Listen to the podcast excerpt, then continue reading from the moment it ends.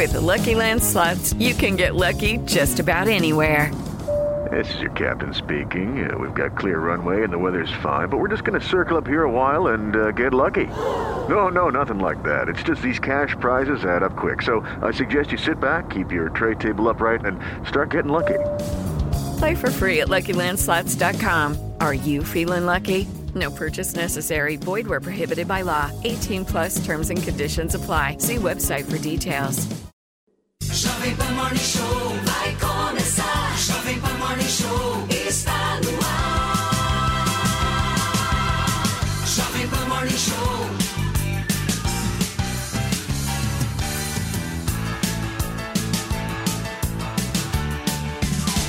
Jovem Pan Morning Show.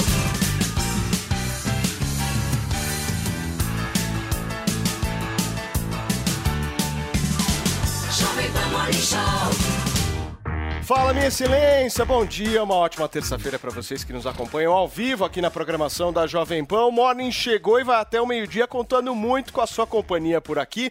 E olha, turma, acusado de fugir do país, Deltan Dallagnol deu as caras e disse que está nos Estados Unidos para explicar justamente os riscos que a nossa democracia está correndo. O deputado caçado já tem data para retorno aqui ao país. A passagem está comprada para o próximo sábado e a gente vai trazer detalhes dessa ida dele para os States. E ainda hoje tem entrevista exclusiva com o prefeito de Santo André, Paulo Serra. O que, que ele está achando do futuro do PSDB no estado, hein? A gente vai descobrir em instantes. Teve até almoço de Eduardo Leite lá no Rio de Janeiro para discutir exatamente isso. E é claro que o nosso sofá mais caótico de todas as manhãs já está daquele jeito, preparado, pronto.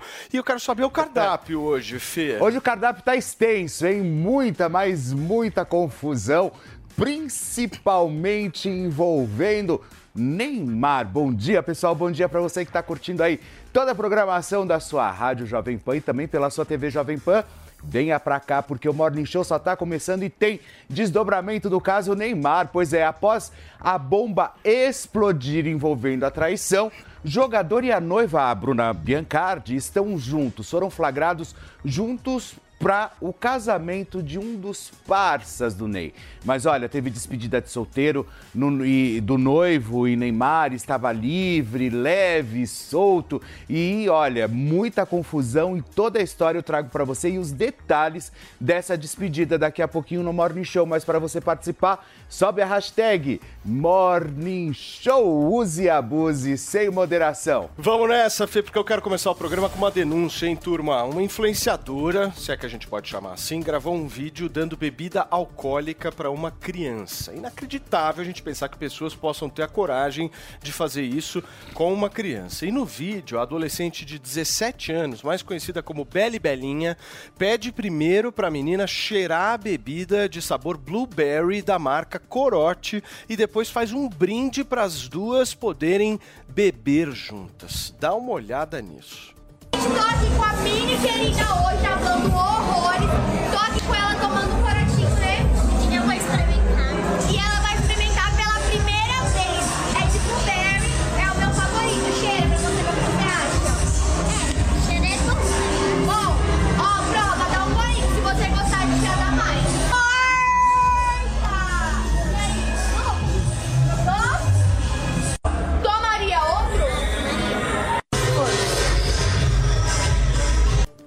Obviamente, turma, que essa cena horrorosa que vocês viram agora e viralizou nas redes sociais, e muitas pessoas, inclusive, compartilharam pedindo para que algo seja feito contra essa influenciadora.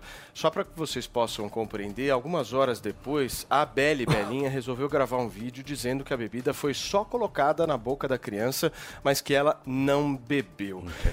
Existe isso, a gente vai acompanhar o trecho agora. E naquele dia a Lívia tava com a responsável dela, que é a Cap, elas são irmãs. Ela tava acompanhada. E, tipo, ela não bebeu de verdade. A Lívia, ela me acompanha também. Ela minha menina uma ursinha. E aí a gente, quem acompanha sabe do negócio do corote. Aí a gente fez, pensou em fazer essa brincadeira, realmente não pensou na hora em tudo que fosse causar. Foi realmente sem pensar, foi errado. Eu peço desculpa pra vocês sobre isso. Ungido, né, que eu bebi.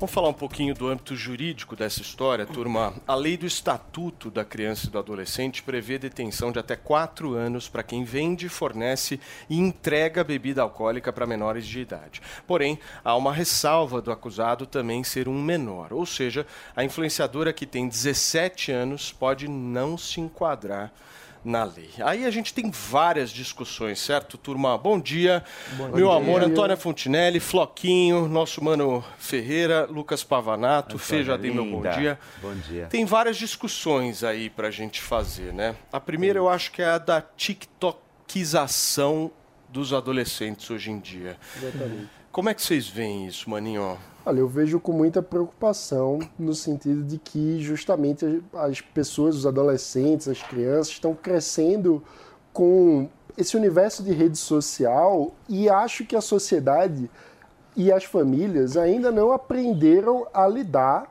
com esse fenômeno. Como orientar os filhos, um adolescente de 17 anos, que está criando conteúdo, quer ser divertidinho, mas parece que não tem noção de limite, não tem noção é, do certo e do errado. Se ela tem não, 17 não tem, né? Não, Não tem. tem. E veja só, se ela tem 17 anos, em tese, nem ela era para estar tomando corote. É. E ela está tomando e brincando, entre aspas, com a criança. Então eu acho que é o tipo de situação de uma falta de noção tremenda e que a gente precisa se perguntar sobre os pais da Bela e Belinha e da, e da outra criança. Porque, pô, cadê a supervisão para dizer, gente, vamos ter limite? Não, e, e- é. E vocês tem, eu acho que tem, tem um ponto, Antônia, nessa história. Cadê a responsabilidade da rede social também, certo? Afinal de contas, um vídeo nesse cunho, nesse nível, sabendo que o usuário é menor, a rede ela tem que ser responsabilizada Não, outras também. Ela não pode permitir. a rede tira e- Outro dia eu coloquei, outro dia eu postei uma foto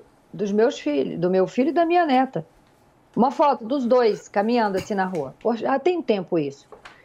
O Instagram tirou e falou assim: viol, é, viol- é, essa, essa imagem é, foge das Violação dos lá o termos de uso. É, foge, fora, fora das, dire- eh, foge das diretrizes. Eu fiquei chocada. Ok, mas isso estava acontecendo com um monte de gente. Pode ser erro da rede, obviamente. Agora, um negócio desse eles não tiram. E mais, vocês viram como é que a menina veio com mais as duas crianças? Parecia, a menina parece a Isabelita dos Patins, né? Toda a maquiagem está ali naquela cara. A menina está vestida de forma, é, é, é, assim, completamente inadequada. E, e- e- as outras duas crianças também, maquiadíssimas para vir falar e dizer responsabilidade dos pais. Se são menores, não pode tomar cadeia, e dê cadeia para os pais. Porque só quando tiver leis severas, olha isso, olha, olha que, que horror, olha que coisa assustadora. Só quando tiver leis severas é que essa patifaria vai acabar. Culpa dos pais, culpa dos pais. Agora, tem também uma discussão para a gente fazer aqui, Pavanatos, do, da maioridade penal, né? É, Afinal de contas, ela não está enquadrada porque ela não fez os 18 anos. Exatamente, ela tem 17, se a maioridade fosse menor, ela, ela poderia ser enquadrada. Eu fiz uma representação já sobre esse caso no Ministério Público, para eles poderem averiguar o que pode ser feito nesse caso. Se não for responsabilizar ela, que responsabilizem os pais, ou pelo menos, é, de alguma forma, os pais possam controlar as redes sociais. Não é possível que uma criança de que é uma, é uma adolescente, né, 17 anos, é, tenha esse nível de liberdade. É, quem não sabe, a Bela e Belinha não é o primeiro vídeo dela polêmico que viraliza. Ela viraliza com frequência Faz no meio terríveis. no me- exatamente, no meio progressista das redes sociais. E, e, assim, é realmente um conteúdo bem negativo. Nesse caso, passou totalmente do ponto. E o que tem que se discutir é: cada vez mais as nossas crianças estão mais precoces. Cada vez mais as crianças têm contato com a sexualidade mais cedo, cada vez mais têm contato com bebidas, drogas mais cedo. E isso é extremamente prejudicial. Se nós, como sociedade, não conseguimos cuidar nem mesmo das nossas crianças, que, que são as que vão garantir as futuras gerações, como que a sociedade vai, vai persistir? Como que a sociedade vai evoluir? Não. Não tem como uma sociedade que não cuida das crianças ter um bom futuro pela frente. Então é, é o tempo todo. Sexualização de crianças, nós já falamos aqui sobre o que aconteceu é, no show da MC Pipoquinha. Agora, bebida alcoólica para criança, onde a gente vai chegar, gente? Já passou da hora da gente acordar e começar a reagir contra esse tipo de coisa, proteger as nossas crianças. E daí você tem o estatuto da criança e do adolescente que parece que não serve, serve pra pra nada. nada. Não Porque serve. daí quando, a- quando a, gente, a gente precisa cobrar, precisa denunciar para que algo aconteça e demora para acontecer, viu? Demora. Agora vai, vai o pai dar um sermão mais forte no filho. Aí funciona o Estatuto da Criança e do Adolescente. Agora, para fiscalizar o real problema, não funciona. Nós temos que questionar as nossas instituições, questionar é, quando os pais não são responsáveis, quando os pais não cumprem o seu papel de cuidar das crianças, é papel do Estado sim intervir e garantir a, a integridade dessas crianças. E quando isso não É. acontece, é, o- é a futura salva- geração que está e- prejudicada. é, e salva também que não é a primeira vez que envolvem crianças em- em- em- nessas polêmicas, principalmente de rede social. Guardadas as devidas proporções das meninas ali que entregaram banana, depois macaco, enfim. Eu acho engraçado isso, porque se eu vou para minha rede social e falo, por exemplo, de alguma questão que não seja tão é, é, é, relevante dessa forma como foi essa questão de entregar a bebida, a rede social bloqueia você acaba com você, tira o teu, teu- a tua rede social do ar, enfim, faz, eles fazem as badernas que eles querem fazer e, como eu digo, ninguém sabe como funcionam os porões das redes sociais. Agora, o TikTok, que já se tornou um dos grandes fenômenos, como ele permite um negócio desse para o ar? Como que permite? Ok, eu entendo também que a questão está na educação, mas precisa também ter uma fiscalização mais efetiva, inclusive nessas redes sociais. Porque já que se você fala alguma coisa, por exemplo, da política, por exemplo. Já caiu vários Pa- é, vídeos. Pavanato, a, a Fontinelli, Mano, Paulo Matias, eu, eles vão lá e, e banem, tiram Pois do é. ar, fazem absolutamente tudo. Ô, Felipe, já Agora, teve- você é obrigado a ver uma menina, uma criança sendo induzida a beber corote ainda, que a gente sabe que custa é, é- é a escória da bebida. Já teve vídeo de humor que eu postei, Ah, Felipe. que eu não entendi porque o vídeo foi tirado do ar, não tinha Que nada demais. isso? Aí um caso desse está circulando nas redes. Mas Eu- eu o acho que problema tem- do Brasil é o Léo Lins. É o Léo Lins. É, eu- Perigosíssimo. Eu, acho que tem um ângulo muito difícil dessa discussão, porque muitos pais não sabem como lidar com o fenômeno das redes, não sabem como gerenciar, muitas vezes sequer entendem direito como que a rede funciona, e tem o fenômeno de uma espécie de vício em curtida. Então, o adolescente já cresce com o, a, a ideia ali, com o prazer de ser curtido, de achar que todo mundo tá amando De ser ele. inserido, né? É, e, e se sente, sente um sucesso, sente uma. sente que é É popular. uma ferramenta de, que- de relacionamento social mesmo. Exato, e é difícil lidar com isso. Tem adulto que se deslumbra com live E e é, uma, é, uma, é, uma, é uma rede de relações sociais e não de marginalidade social. Não, sem dúvida. Sim. Não, né? sim, mas Porque o- quando o você que eu digo uma é criança que- a beber, Mas, mas É que- o Fê, vocês não fazem ideia do quanto há um submundo da internet. Eu, esses dias, publiquei um vídeo lá no meu Instagram sobre um negócio chamado Bot Baby. Vocês já Ah, ouviram vi, falar eu? Ah, eu já vi, vídeo é. Isso aí tá Assustador. acontecendo, assim, à torto e à direita nas redes sociais. Tem uma galera louca nas redes sociais que por muitas vezes pega os vídeos que você publicou do seu filho, da sua filha e joga para grupo de pedófilo. É. Isso tá acontecendo, as Meu pessoas Deus. não estão enxergando. E aí eu entro de novo nessa discussão, mano. As redes sociais precisam chamar para si esse problema. Elas estão permitindo esse tipo de coisa. Sim. Na hora, na hora que essa galera começa a fazer comentários de cunho pedófilo, a rede social tem que de alguma forma agir. Na hora que uma influenciadora, seja lá qual for, posta um vídeo que vai influenciar milhares de crianças, sei lá qu- quantos seguidores tem essa Beli, É Beli Belinha, você sabe, Mari Vasques? Depois dá uma olhadinha, só pra gente ter uma ideia do quanto isso, meu, é explosivo. Porque É. uma mulher com milhares e milhares de seguidores publica um vídeo de- desses, ela tá influenciando. Pois certo? É, e, e eu acho que entra nesse ponto de que, veja, é uma geração, a pessoa que tem 17 anos, ela passou a adolescência dela com rede social. Ainda por cima, tivemos uma pandemia que afastou muita gente do contato social mais expressivo e intensificou o uso de internet, o uso de rede social. Então tem um fenômeno difícil de lidar. Eu acho que a gente não consegue eh, pensar, por exemplo, numa alternativa ilusória de que ah, crianças não vão usar a internet ou crianças não vão usar redes. Vão usar, porque E eu- eu principalmente- acho que não tem como, como ô, ô, isso, mano, mas a A questão é Belle como- Belinha, olha só isso daqui, turma. A Belle Belinha, que é essa influenciadora que a gente está trazendo aqui, repercutindo esse vídeo grotesco que ela fez, tem um milhão de seguidores. Aí, você tá 17 vendo? anos. Um Você tá milhão de vendo? seguidores. Aí eu Então- faço a pergunta para vocês. E a rede social? E a rede Sim, social? mas foi o que eu falei nada. agora, foi o que eu acabei de dizer. A- a- precisa ter um monitoramento das próprias redes sociais. É. Porque foi. E volto a frisar: se a gente faz uma crítica ao governo, seja lá o que for, ou algo que de repente eles entendam. Que aquilo tá dando problema, eles derrubam. Agora, a, Beli- a bela Belinha com um corote de blueberry entregando para uma outra criança, independente se bebeu ou não, tá incentivando a bebida Pois é, alcoólica e as a piadas do criança. Têm problema, e aí, mas isso e aí você Fê. tem que simplesmente pegar e, e achar isso lindo e eles não fazem absolutamente nada. O Fê, a gente está analisando a ação da Bela e Belinha, né? Mas se a gente parar para pensar, Um se a gente, não, Antônia, se a gente voltar um pouquinho e olhar a cena, tem um outro crime aí, né?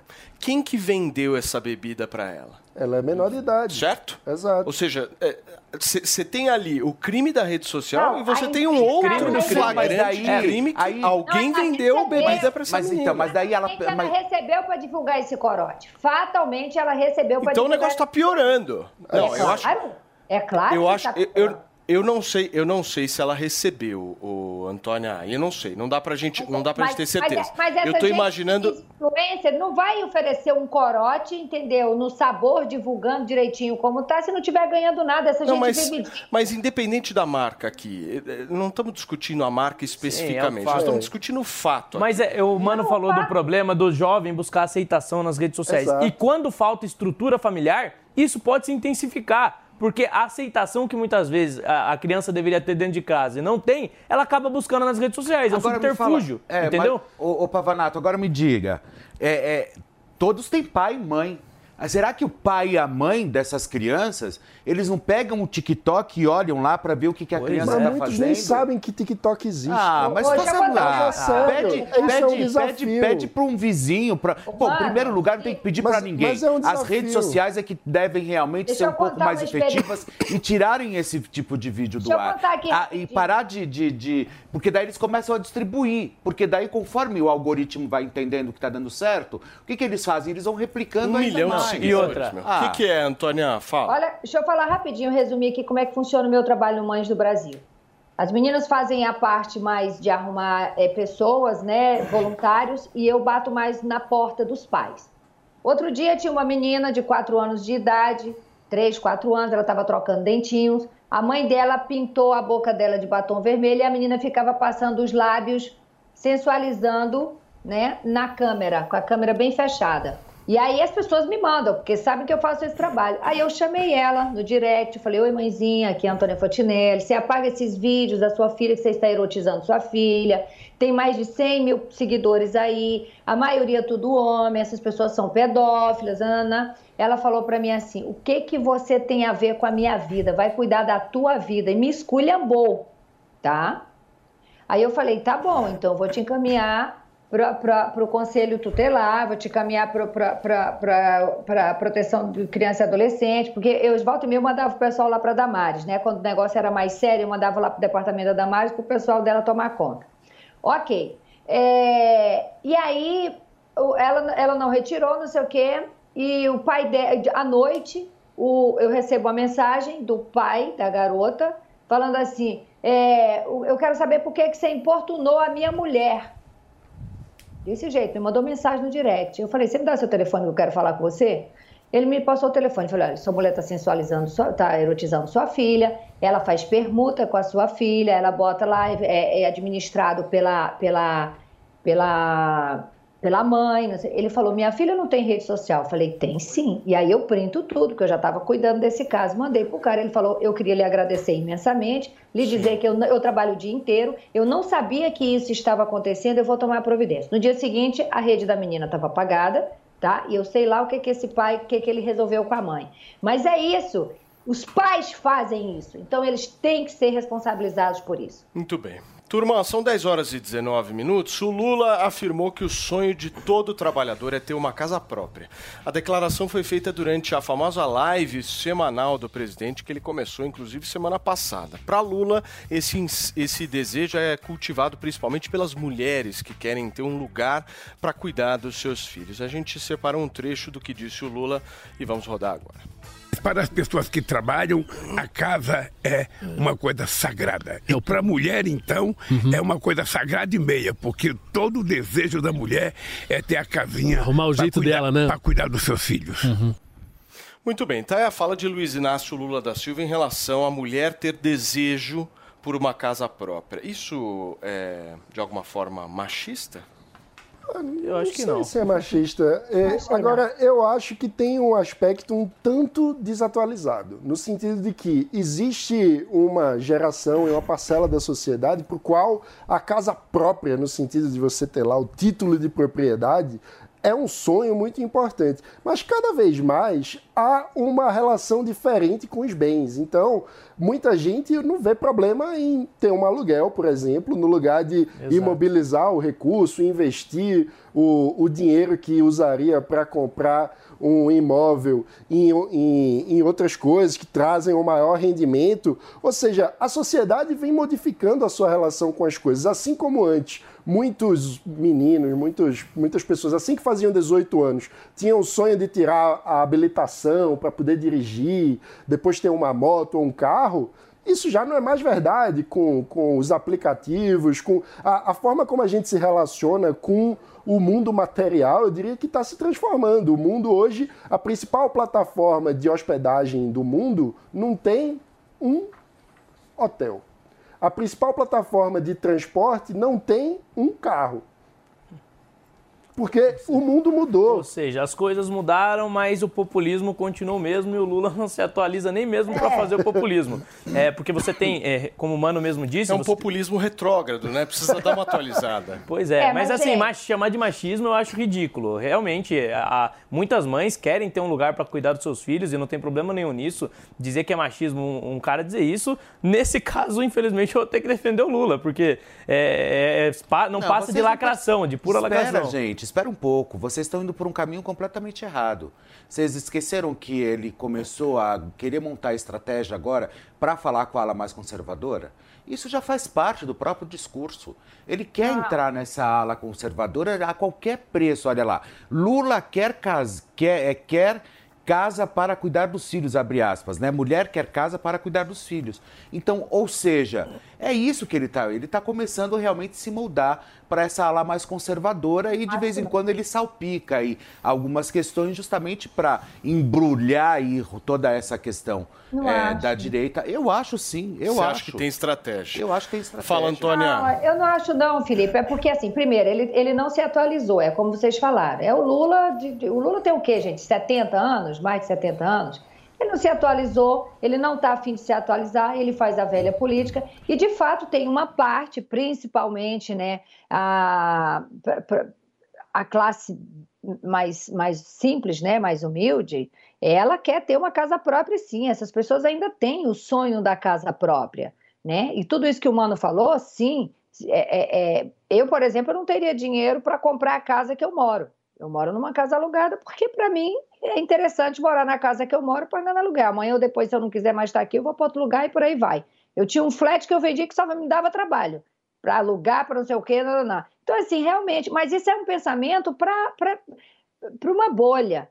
Para a bolha do Lula, para a bolha que vota no Lula, quer sim ter a casa própria. E essa coisa eu não achei nada de machismo, e é verdade. As mães querem ter a casinha própria para arrumar bonitinho, para os filhos chegarem da escola, tá, tá lá o jantarzinho prontinho, não sei o quê. Mas isso é uma, é uma ala, e é a ala que vota no Lula. Então ele fala para essa gente. Eu não acho que ele quis entrar na ala conservadora, não, porque essa ala que ele tem como conservadora, que é a classe média, ele tem ódio mortal e ele quer mais que se lasque. E ele está lascando a gente, né, de toda forma. Então, é a minha opinião. Muito bem, meus amores, olha só, tem, tu, eh, tem, tem gente aí que tá articulando e muito, viu? E essa articulação tá rolando na terra da nossa queridíssima Leire Fontinelli. Lá no Rio de Janeiro, teve um almoço do governador do Rio Grande do Sul, Eduardo Leite, com o secretário municipal de Desenvolvimento Econômico, Chicão Bulhões. O assunto dos dois, o futuro do PSDB no Estado. A vontade de Eduardo Leite é que o secretário possa, inclusive, assumir o diretório fluminense do PSDB para resgatar o partido. O PSDB do Rio é desde março comandado pela ex-deputada Aspásia Camargo. Os tucanos estavam sem chefia no estado desde que o ex-presidente da Câmara dos Deputados, Rodrigo Maia, deixou a vida política e seu pai, o vereador e ex-prefeito César Maia, recusou assumir a presidência do diretório Fluminense. Uma belíssima articulação, certo? Para você que sintonizou na PAN, a gente está recebendo aqui no Morning Show de hoje o prefeito da cidade de Santo André e também presidente da federação, é isso? Federação, posso dizer? Federação, PSDB Cidadania. Aqui em São Paulo. Aqui no estado de São Paulo e tesoureiro nacional do o PSDB. homem de confiança de Eduardo Leite em São Paulo. Em resumo da Em obra. resumo.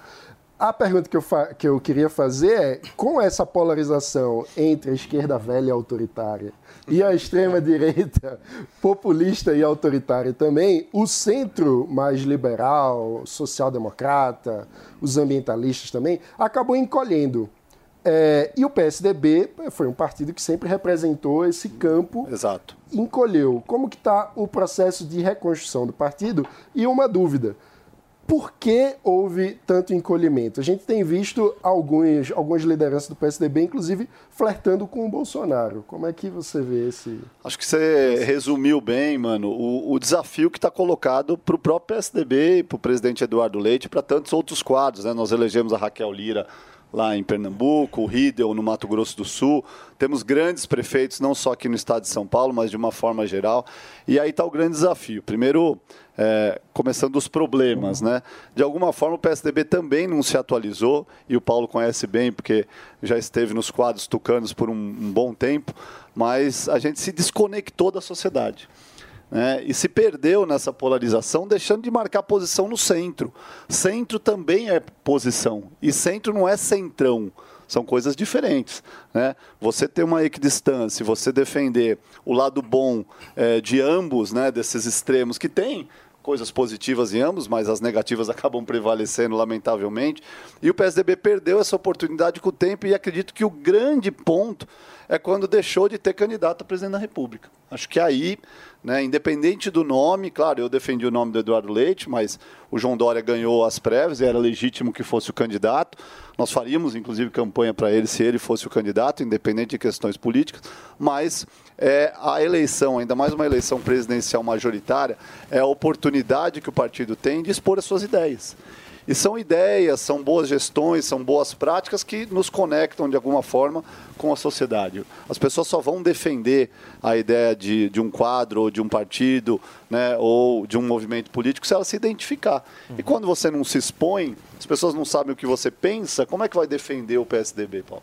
Então, acredito que aí tenha sido o, principal ponto. O Eduardo, só uma dúvida é, jurídica. O Eduardo Leite pode ser candidato à reeleição Não. no Rio Grande? Não pode. Não pode, né? ele já está no segundo Que mandato. Ele já está no segundo mandato, já o está no- entendimento jurídico É, é, assim. ele já está no Ô, ô, segundo mandato. prefeito, é, fazendo uma pergunta para o senhor, um, dos maiores problemas que eu identifico hoje na política é o excesso de judicialização e de protagonismo do Poder Judiciário. O senhor é prefeito, já deve ter lidado com esse problema. Sim. De o tempo todo é juízes querendo tomar decisões que deveriam ser da competência do, do executivo, é, a- em nível macro também, você vê muitas vezes o judiciário interferindo no poder legislativo e, e a gente não vê muita solução no horizonte. Eu queria saber, na sua opinião, como que a gente pode fazer para superar esse problema de excesso de protagonismo do judiciário e do poder, dos poderes executivos e dos poderes legislativos re- recuperarem o seu protagonismo que é devido. De uma forma estruturante, eh, Lucas, a gente tem que eh, ter uma reforma constitucional, meu ver. Né? Claro que hoje tem outras urgências no país, talvez não tenha clima para isso, mas se a gente tivesse num momento já mais pacificado, com aquelas necessidades sociais já mais atendidas, o ideal, a nossa Constituição de 88 tem grandes evoluções né, na área social, é uma Constituição cidadã eh, que consagrou direitos importantes, mas ela está muito desatualizada em vários aspectos, na, no Pacto Federativo e também na questão da tripartição dos poderes. Precisa definir isso melhor. né? A gente acredita na- nos pesos e contrapesos, em que um poder acaba regulando o outro e eles são independentes, mas complementares. Agora, muitas vezes a gente vê que, na prática, Isso não acontece. Né? E aí é uma reforma constitucional. Se a gente fosse pensar no ideal, todas as reformas que estão sendo discutidas e foram feitas é, de forma picadas, né? não é o ideal. A própria reforma política, que é fundamental, ela está sendo feita é, é, de uma maneira às avessas. Né? Ela tá, Os partidos estão desaparecendo, não por uma reforma, mas por falta mesmo de representatividade.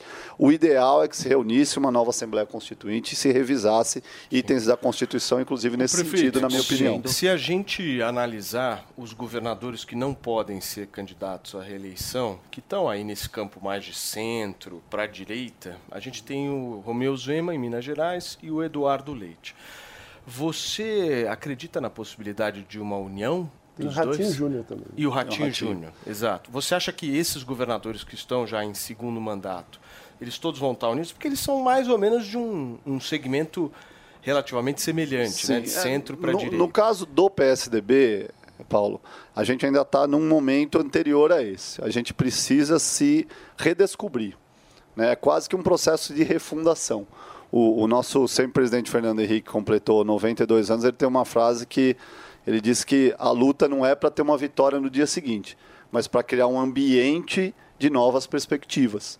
E é esse o nosso trabalho hoje. A discussão de nomes para 2026 está um pouco na política, acontece coisa toda semana. Imagina É. dois anos e meio, quanta coisa pode mudar. Mas também é um fato de que esses nomes vão aparecendo e, na minha opinião, se a gente quiser sair da polarização, mano, é, esses é, é, é, governadores mais progressistas de centro têm que minimamente dialogar.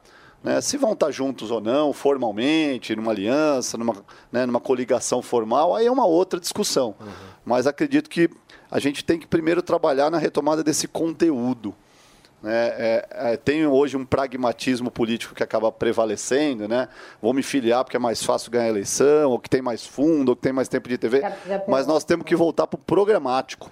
Né? Discutir propostas, ideias para as pessoas se reconectarem. Step into the world of power, loyalty, and luck. I'm gonna make him an offer he can't refuse. With family, cannolis, and spins mean everything. Now, you wanna get mixed up in the family business. Introducing The Godfather at ChumbaCasino.com. Test your luck in the shadowy world of The Godfather slot. Someday, I will call upon you to do a service for me. Play The Godfather now at ChumbaCasino.com. Welcome to the family. No purchase necessary. VGW Group. Void where prohibited by law. 18 plus. Terms and conditions apply. Antônia, você tem pergunta, meu amor? Tenho sim, meu amor. Prefeito, tudo bem? Bom Tudo dia. bem, querido. Antônia? Bom dia. Prefeito, em 2002, né, foi quando assassinaram o Celso Daniel, e até hoje, quando a gente fala em Santo André, é- isso é um fato que ainda marca as pessoas, que as pessoas lembram e falam assim, gente, mas É Santo. André é lá onde mataram o Celso Daniel e tal, não sei o quê. É, é uma, é uma política violenta em Santo André? Ou como é que faz para, tipo, tirar da cabeça das pessoas essa, esse feito, né, essa, essa coisa tão que até hoje é falado, é marcado negativamente para Santo André? Antônia, foi é, uma grande tragédia para a cidade, porque, independente de questão partidária, o, o Celso Daniel era um prefeito muito querido lá. Né? E era um nascido na cidade, família muito tradicional lá em Santo André. Então, é, a cidade realmente teve um luto por muito tempo, ainda hoje né, as pessoas é, sentem, mas aí, de maneira muito modesta aqui a gente conseguiu de alguma forma, reconectar a cidade com o poder público através de boas práticas. A gente conseguiu virar essa página. Né? O Celso tinha sido o último prefeito reeleito. Em 20 anos pós-Celso Daniel, nenhum prefeito tinha conseguido se reeleger e nós conseguimos lá com quase 80% no primeiro turno. Então a gente conseguiu, de alguma forma, não substituir, porque né, não, não se trata disso, mas a cidade voltou a se animar novamente com a política, perdeu aquilo que aquela tragédia tinha causado, é que era um certo constrangimento de falar de política, porque remetia a uma cidade violenta que não é e nunca foi. Né? É, Foi um- uma grande fatalidade, é, na minha opinião, e aí né, eu respeito opiniões divergentes, mas é, não houve nenhuma motivação política no crime que envolveu o Celso Daniel. Essa é, é, analisando todos os fatos, conhecendo bem a cidade. Foi realmente uma grande fatalidade, uma grande tragédia, mas sem dúvida nenhuma que isso, de alguma forma e por algum tempo, acabou constrangendo a cidade. E hoje eu tenho, e se você tiver a oportunidade de ir até Santo André, e já está aqui feito o convite, você vai ver que o É. clima é completamente diferente. A cidade hoje vive novos tempos e a gente está muito feliz Você também tá com bem isso. avaliado, né? Lá. Graças a Deus, Paulo. As pessoas reconhecem é, o nosso trabalho com, com bastante E carinho. tendo em vista isso, qual, qual os seus planos para o futuro? Olha, fazer parte desse projeto de oferecer para o Brasil e para o Estado de São Paulo alternativas fora da polarização. Esse e aí é, a consequência desse trabalho eu deixo também um pouco para né, o próprio destino, mas eu quero fazer parte desse projeto para a gente voltar a, a dizer que dá sim para a política pública ser uma ferramenta transformadora e se conectar O com as prefeito, pessoas. como é que faz para te seguir lá nas redes sociais? É paulo.serra45 ou Paulo Serra 45, Facebook, Instagram, só procurar lá. Muito bem. Turma, nós entrevistamos aqui, batemos um papo nesta terça-feira com o prefeito da cidade de Santo André, cidade da Grande São Paulo, que a gente gosta tanto, certo, Muito, eu vou Felipe sempre? Santo André. Sempre. Você está todo sempre final por lá. semana. Você passa lá, meu, sempre. É verdade. Tá boa a cidade? É maravilhosa. Olha lá, viu? Rua das Figueiras, Ah, bairros bem. lindos. Ah, É, eu conheço conhece. tudo ali. É. interessante. Nossa boema. É nossa boema. Você sabe que eu queria. Eu ainda vou conseguir isso, de ter o localizador do Felipe sabe aquele quando o cara fala 24 horas, aí você vai acompanhando? É, Um maravilhoso. Isso é uma simpatia. Prefeito, Paulo. muito obrigado, viu? Obrigado, a gente obrigado vai todos, continuar viu? acompanhando tudo aí. sempre. Qualquer novidade você traz pra gente. Valeu. Olha, gente, o presidente Emmanuel Macron fez algo que arrisco dizer que o nosso Mano Ferreira faria igual. Esvaziar uma garrafa de cerveja em um único gole. Só que essa atitude dele gerou muita polêmica, viu, nas redes sociais. Tudo foi registrado enquanto Macron festejava com jogadores de rugby. O presidente da França precisou de apenas 17 segundos para acabar com a cerveja sob aplausos e gritos da comissão técnica e dos jogadores. A imagem não foi bem vista pelos críticos e também por médicos especializados no combate às dependências. Os especialistas afirmam que Macron deveria dar o exemplo de um comportamento saudável. Será? Mano Ferreira. Ah, eu- Deus Tenho do céu, dúvidas. Os É. caras estão. Eu sei por quê. O rugby, ele é mais conservador. É óbvio. Não, chamaram Nossa. de machismo. É, como é que é? Machismo tóxico, alguma coisa É. assim, né? é comportamento O rugby é mais conservador. Agora, aí é. os caras críticos Meu Deus mais do céu, progressistas cara. não Meu gostam. Deus do céu. Veja, é, vamos contextualizar. Primeiro, nada demais, né? Todo mundo festeja, todo mundo. Tá defendendo a causa, né, mano? Eu, eu sou capaz de virar uma garrafa de cerveja. Que interessante. Habilidade bebe de assim? cada um. Você bebe assim, você gosta? De vez em quando. É? No, pra comemorar um título, eu faria Ô, isso. Fê, as rodas É. liberais são as Elas piores. São, elas são regadas. São liberais, a, não é à toa. cerveja. As rodas É liberais. É Elas são regadas a cerveja e gin? Não, você não essa faz ideia. Mas, falando do contexto do Macron na França, vale lembrar, o Macron é um presidente liberal, né? O grupo político dele integra a coalizão de partidos liberais europeus, o que se quer dizer no contexto europeu que ele tem lá a direita conservadora, que na França quer dizer Marine Le Pen e a família Le Pen, que é um, um, um conservadorismo nacionalista. Do outro lado, você tem a esquerda, como tem aqui também. E o que é que o Macron conseguiu fazer na agenda eh, política dele como presidente? Uma reforma da Previdência muito importante, que no contexto francês gerou uma revolta tanto da direita nacionalista quanto dessa esquerda socialista mais velha também. É, então, na prática, o Macron está vivendo um desafio de popularidade em função da aprovação dessa reforma e está recebendo pedrada de todo lado. Então, essa atitude dele é, por um lado, uma tentativa, eu acho, de construir uma conexão com a população francesa e vai acabar recebendo pedrada dos dois lados É, aí que estão querendo Mas assim, é, é ridícula em si a crítica, né? E um ponto que eu queria levantar é o seguinte: é o progressismo. Ele, ele vem avançando no mundo inteiro. E a França é um dos países onde o progressismo está mais avançado. E esse tipo de mentalidade de taxar tudo como machismo, tudo como preconceito, tudo como tóxico, é a mentalidade que toma conta daquele país. E é isso que vem chegando aos poucos no Brasil. Cada vez mais a- a- o politicamente correto impede as pessoas de falar o que pensam. No caso do Macron, impede ele de tomar a cerveja do jeito que ele gosta. Então é isso que a gente tem que parar para refletir. Será que é esse tipo de mentalidade que a gente quer que chegue no Brasil? Um povo que sempre foi tão feliz, tão livre, agora não poder falar o que pensa e, no caso do Macron, não poder tomar uma cerveja? Então, assim, é esse tipo de mentalidade que que tem avançado no mundo, na- em países como França, como Canadá, já avançaram é, a, a níveis extremos e que a gente não quer que chegue no Brasil. Mas vou te falar, o Macron, ele pegou água e regou essa planta durante muitos anos do mandato dele. Porque Ah, ele sempre, eu acho. Ele sempre acenou ele pra essa sempre é. acenou pra esse público. Sempre. Não, veja, sempre. o- ele regou a planta, O, mano. o, o Ele Macron, como um bom liberal, ele faz acenos para ambos os públicos e consegue ter votos tanto de pessoas da esquerda como de pessoas da direita. Foi eleito, mesmo com essa polarização, o nacionalismo lá e o socialismo são muito fortes e tradicionais na França. E mesmo assim o Macron conseguiu ser eleito. Por quê? Porque conseguiu falar com esse público. O Macron representa uma visão moderna de sociedade, que, que quer dizer que tem uma economia dinâmica, que busca fazer reformas e que também tem uma visão de liberdades É, individuais mas, é- como mas um todo. causou diversos Mas- problemas também na França, né? mas eu acho que é importante dizer que você ter uma visão de liberdades individuais não tem nada a ver com essa atitude lacradora. Tanto que ele está sendo é, vitimado aí pelos lacradores da Sim. esquerda que, que Ô, Antoninha, deixa eu te fazer uma pergunta, meu amor. Quando você vê algum homem virando a cerveja desse jeito, você sente algum tipo de tesão? E a outra pergunta que eu quero te é. fazer é a seguinte: você é breja sexual?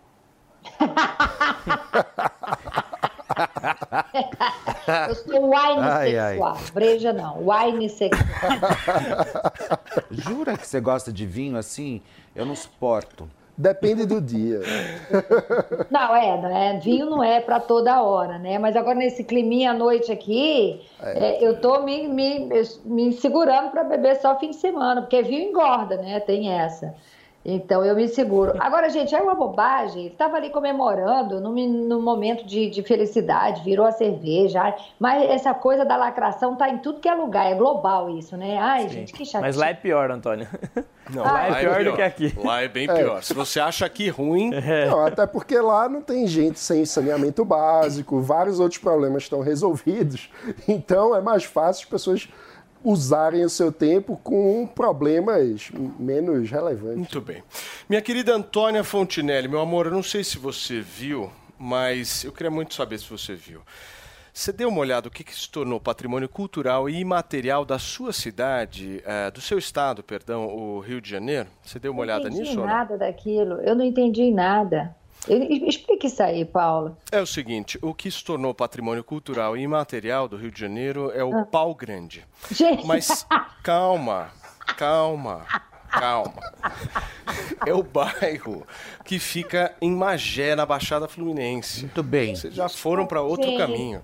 Turma, você conhece esse bairro? Eu sei que ficou conhecido mu- mundialmente por ser a terra natal do ídolo do futebol Mané Garrincha, que morreu em 1983. Achei que ia ser do Kid Bengala. Essa lei que deu o título para o bairro foi sancionada pelo governador Cláudio Castro. Então nós temos o Pau Grande se tornando patrimônio histórico do Rio de Janeiro. E aí, obviamente, que você dá uma olhada no estado do Rio de Janeiro e entende um pouco. Quando você nasce. analisar isso, Paulo. Me Quando você nasce. Mas é em homenagem ao- Não, e Fala, quando- Antoninha. Quando você nasce em pau grande, você é o quê? Você. você Pausudo. Dotado. Quando você nasce em pau grande, você é o quê? Dotado.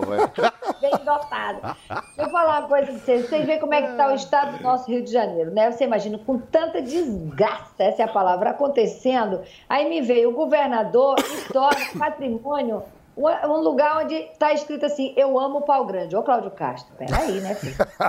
Estranho esse negócio. Por tanta coisa para tornar patrimônio, ver um negócio. Eu amo pau grande, um bairro, sei lá o quê, um negócio em Magé. Não, peraí, peraí. Pô, mas é o bairro peraí. do Garrincha. Garrincha, Ah, ídolo do Botafogo. Ah, então era o pau grande por causa de Garrincha, será? Será que Garrincha? Gente, pelo amor de É Deus, eu, homenagem. olha, realmente, isso, aí, ó, se o Brasil tá afundando, o Rio de Janeiro já afundou, gente. Essa é a conclusão que eu chego.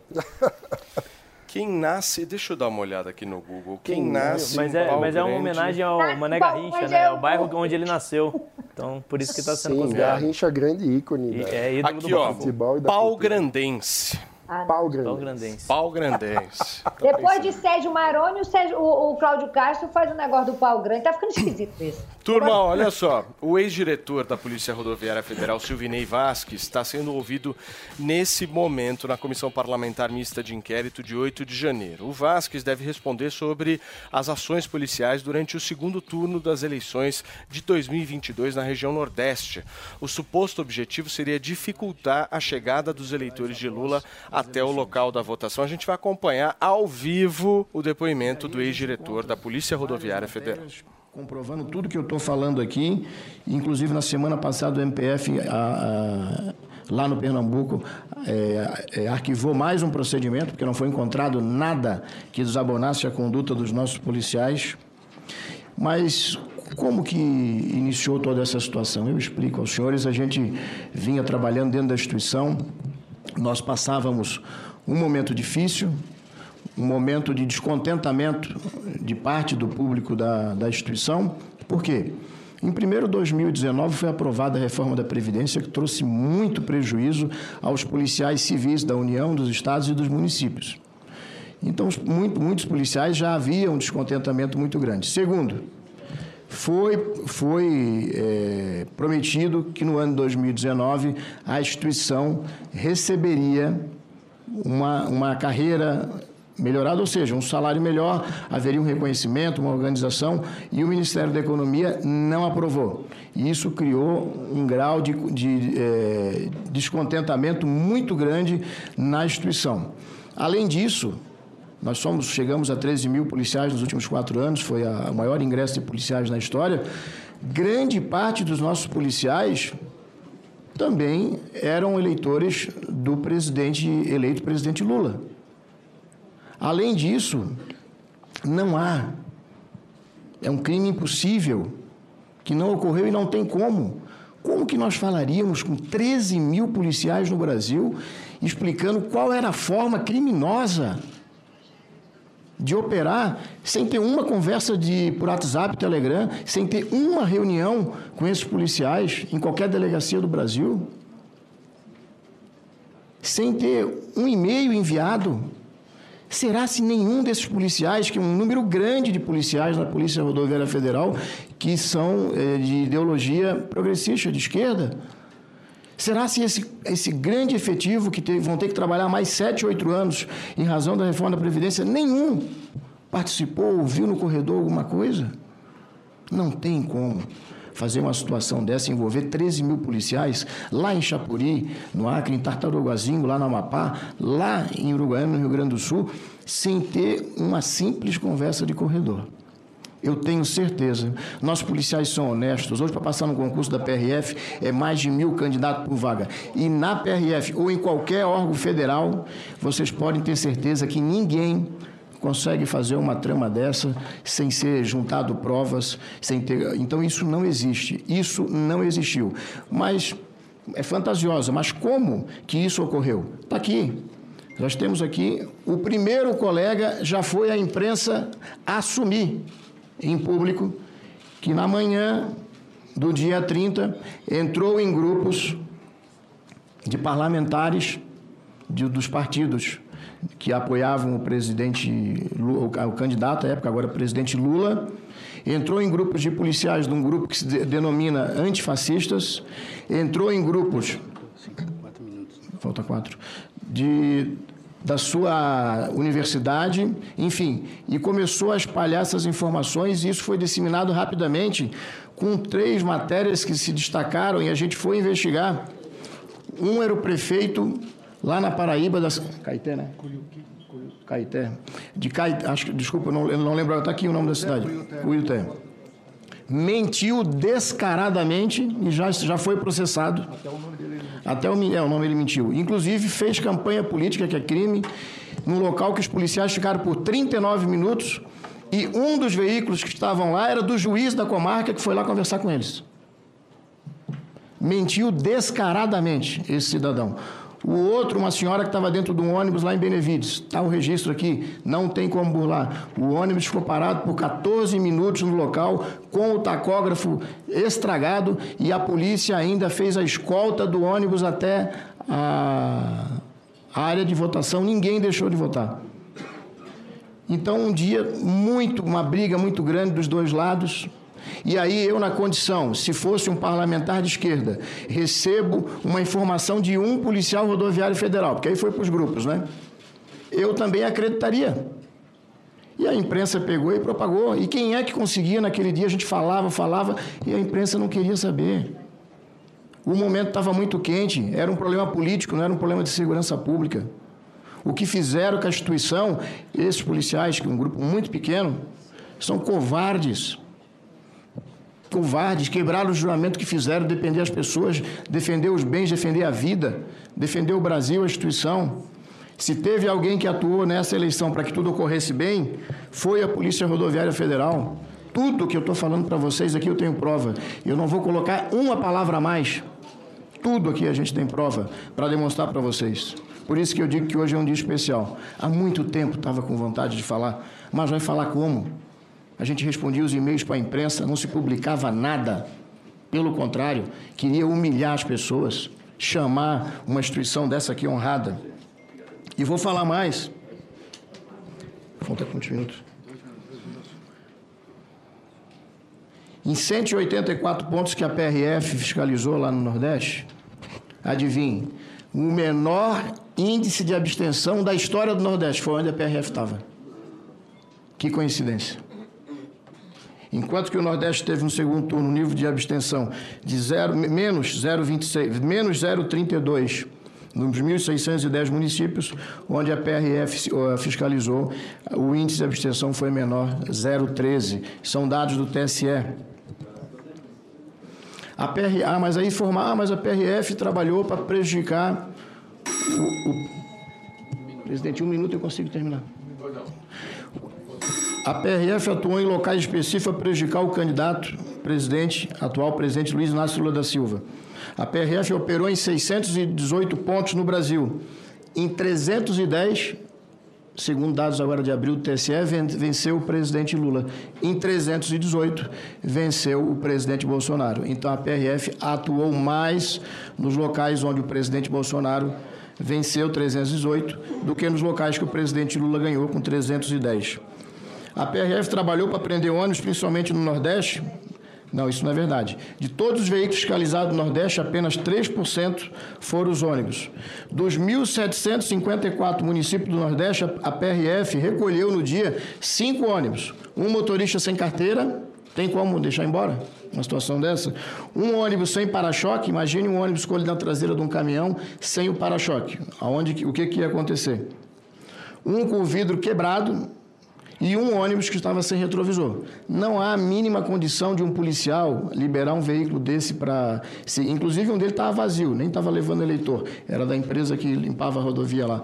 Não tinha condição. E o que, que fez os policiais? Deram as condições para o transbordo e todas as pessoas foram votar. Já falei que, infelizmente, nas quatro eleições, mais de 50% dos crimes eleitorais são no Nordeste, mais de 10 milhões no Brasil recolhido, acho que é um dado importante saber de quem era esse dinheiro, mais de 10 milhões a PRF apreendeu. Depois, o fina- finalzinho aqui já, presidente. A PRF foi omissa no dia 31 do 10 e seguinte, antes do ministro Alexandre de Moraes, na segunda-feira, tomar a decisão, que foi extremamente importante para a PRF, porque fez os outros órgãos federais, estaduais, municipais se mexerem. Porque nas prefeituras, é 30 segundos, presidente, se eu permitir, é muito importante essa informação. Então fala de 30 segundos. Os prefeitos guardaram as máquinas e os caminhões, o pessoal tocava fogo na rodovia, para não ajudar a gente. Nos estados, todo mundo tirou o time. E, e, o ministro Alexandre de Moraes foi muito importante nas suas decisões, porque ele vinha nos trazia, nós tínhamos contato direto, inclusive no domingo, eu pedi audiência para ir lá falar com ele, para explicar o que estava acontecendo. Mentira o que a imprensa falou aí. Eu que fui lá. E o ministro foi solidário com a instituição. Façam o que é correto. E às 17 horas ele deu a entrevista e explicou o que tinha acontecido. Então, Antes da decisão dele de segunda, já é dia 1 de novembro, nós já tínhamos aplicado 900 multas no pessoal que estava trancando a rodovia. Mais de 20 milhões, um total de 10 mil multas aplicadas. Todas as lideranças foram identificadas antes da decisão, com 24 horas. De, de 50 pessoas, 5 pessoas foram presas. 150 locais foram interditados, desinterditados em 24 horas, num total de 1.300. A greve de 2018, quando o presidente Temer fez uma GLO, foram 270 pontos, nós chegamos a 1.300. Isso não existe na história mundial. Isso aqui é científico, está aqui, ó, um registro com 1.300 pontos. Nessas 24 horas solicitamos interdito probitório para a AGU tomar as providências da Justiça Federal. E convocamos, fechamos a Superintendência, a Academia Nacional, as nossas delegacias e colocamos todos os policiais nas estradas e conseguimos vencer aquela grande luta, muitas vezes sozinhos muitas vezes sozinhos. Eu poderia ficar aqui três horas falando, porque a gente tem muito nada para falar. Obrigado, presidente, obrigado, relator, os demais membros da mesa, senhores senadores e deputados federais. Vossa Excelência voltará a falar a partir da. Muito bem, turma, são 10 horas e 58 minutos. A gente acompanhou o trecho final do depoimento da primeira testemunha que a CPI dos atos de 8 de janeiro está ouvindo, o Silvinei Vasques, ex-diretor da Polícia Rodoviária Federal, e o questionamento que vai ser feito nessa comissão, a gente vai acompanhar na programação da Jovem Pan, é justamente se a Polícia Rodoviária Federal beneficiou as operações em detrimento do voto a Bolsonaro, porque houve uma fiscalização maior na região Nordeste. Esse é o questionamento que vai ser feito e a gente vai acompanhar ao vivo aqui na programação da Jovem Pan. Para vocês que chegaram agora através do rádio, nós estamos acompanhando ao vivo a fala da relatora da CPMI, Elisiane Gama, lá na CPMI do dia 8 de janeiro. Nós estamos ouvindo também, hoje é dia de depoimento do ex-diretor da Polícia Rodoviária Federal, Silvinei Vasques, e há uma discussão grande né, turma, sobre essa questão da Polícia Rodoviária Federal ter beneficiado ou não Jair Bolsonaro na eleição. A CPMI, CPMI do 8 de janeiro tinha um outro objetivo, né, completamente diferente, que era apurar os atos do 8 de janeiro. Nós estamos vendo depoimento de um ex-diretor da Polícia Rodoviária Federal falando de eleição, né? O negócio Sim, já desvirtuou, certo, mano? Meu Deus. É, é porque estão colocando o 8 de janeiro no contexto de uma tentativa golpista, no contexto de uma escalada autoritária, intolerante de, de um grupo que não queria aceitar uma possível derrota. Então, há toda a cadeia de fatos que precisa ser devidamente apurada. E o caso da possível, do possível uso político da Polícia Rodoviária Federal é muito grave, que precisa ser tratado com muita seriedade. Acho que não temos elementos suficientes para dizer nem que houve, nem que não houve. Vai é, ser importante o trabalho houve. da CPI para apurar com toda a documentação, ouvindo todo mundo. Porque, claro, o então comandante vai dizer que não houve nada, porque senão ele estaria assumindo um crime. Então a gente precisa ver o conjunto é, dos depoimentos e, mais do que isso, as provas documentais. O que é que houve de operação naquele dia, qual era o objetivo dessas operações, para ver Agora, de fato se um dia antes das eleições, eh, no segundo turno, ele foi para as redes sociais pessoais dele e pediu voto no Bolsonaro. Meu ponto é, alguém que comanda a polícia, principalmente algum, uma polícia rodoviária do jeito que é a PRF.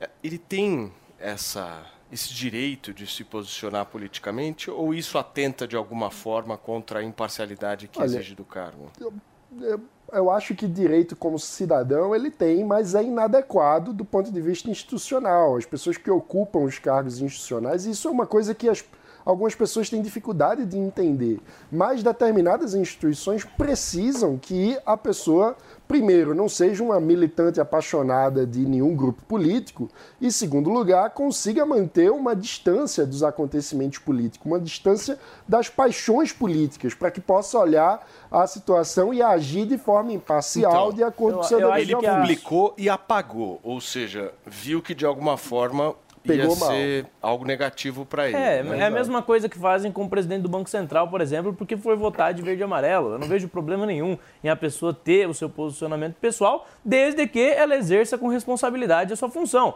E até então, é, é, parece que tudo que falaram em torno da PRF não passou de narrativa. Quando você vê que a maior parte das cidades onde teve atuação da PRF foram cidades onde o Bolsonaro venceu, quando você vê que a PRF atuou é, com imparcialidade e que todos puderam votar, ninguém foi impedido de votar, você vê que não passa de narrativa. Mais uma tentativa de se construir um monstro que não existiu. e um desrespeito esquecer. com a, com a instituição, com a PRF. Como ele mesmo disse, muitos daqueles policiais votaram no Lula, eram eleitores do Lula, estavam apenas cumprindo o seu trabalho e foram desrespeitados. A imprensa, a boa parte da imprensa agiu é, noticiando essas coisas como se fossem fatos, inclusive manchando a imagem da instituição, sem ter certeza, sem dar o, o direito da PRF se explicar falando muitas vezes que ele foi intimado a a ir falar com Alexandre de Moraes e não foi o que, o que se configurou pelo que ele disse. Ele mesmo se ofereceu para ir ter essa conversa. Ou seja, tudo uma grande narrativa tentando construir um monstro que não existiu.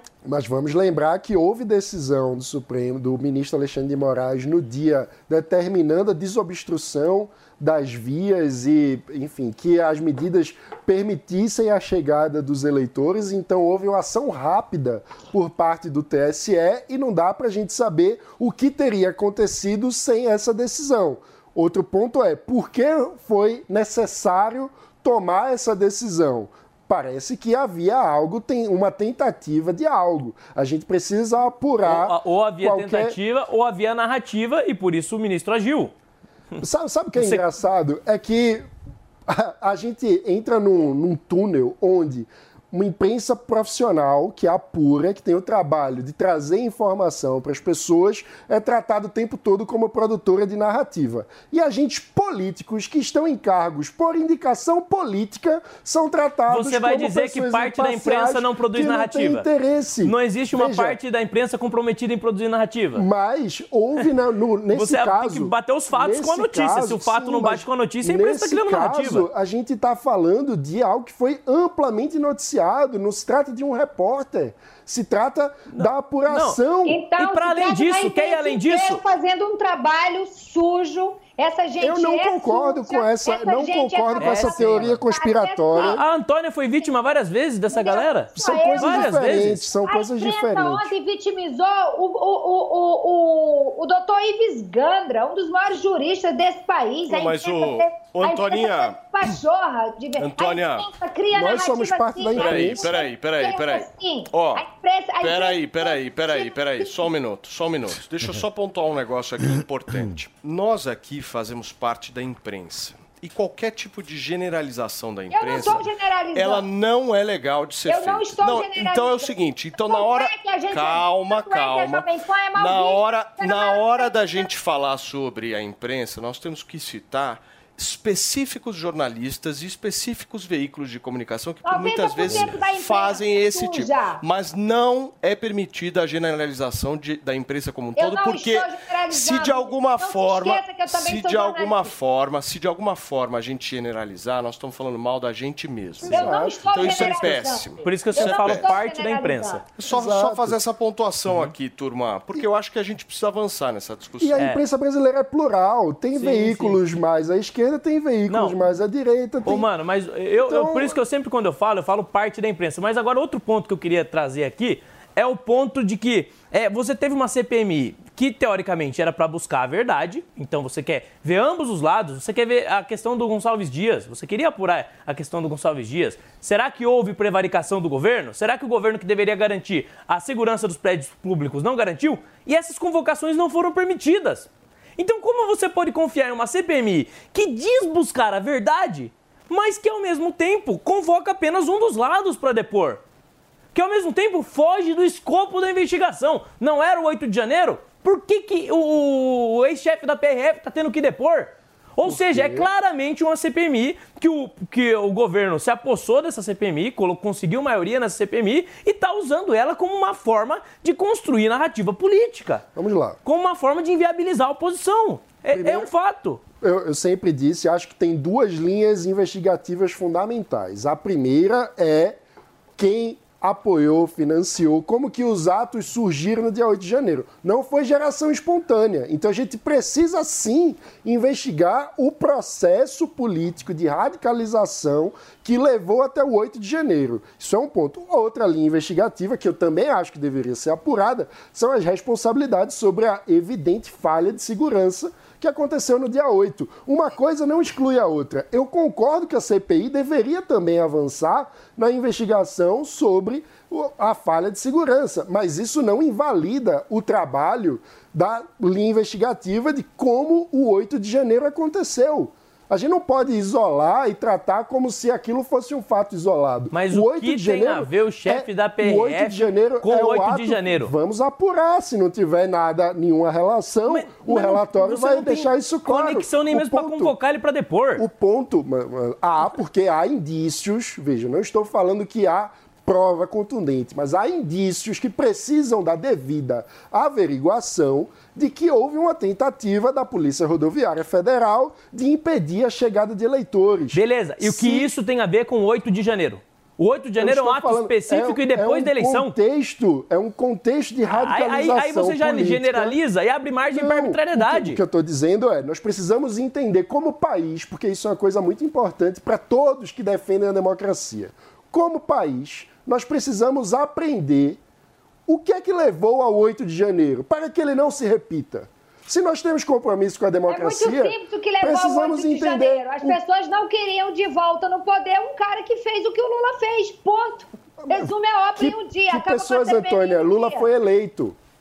Lula foi eleito. É preciso, é preciso ter clareza disso. Quando uma pessoa ganha, por mais que a gente não goste do resultado, a postura democrática é aceitar e reconhecer a legitimidade do vencedor.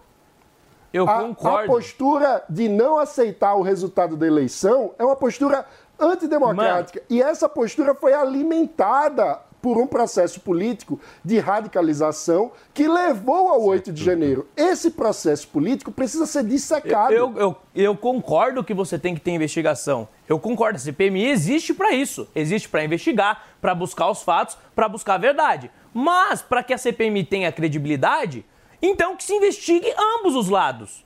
Claro. E foi para isso que ela surgiu. O G. Nós queremos foi convocado agora. Conseguiram convocar? Conseguiram. Mas foi uma dificuldade imensa. E eu espero que ele seja, que ele seja convocado mesmo.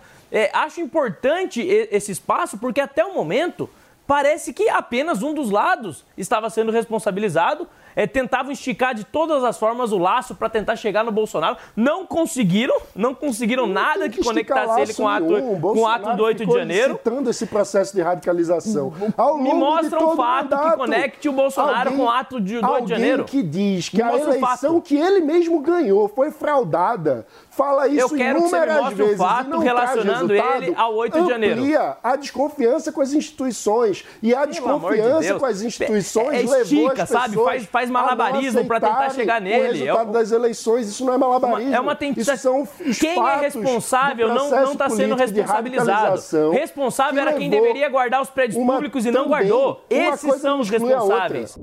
Lucky Land Casino asking people what's the weirdest place you've gotten lucky? Lucky? In line at the deli, I guess? Aha, in my dentist's office. More than once, actually. Do I have to say? Yes, you do. In the car before my kids' PTA meeting. Really? Yes. Excuse me, what's the weirdest place you've gotten lucky? I never win and tell. Well, there you have it. You can get lucky anywhere playing at LuckyLandSlots.com. Play for free right now. Are you feeling lucky? No purchase necessary. Void where prohibited by law. 18 plus. Terms and conditions apply. See website for details.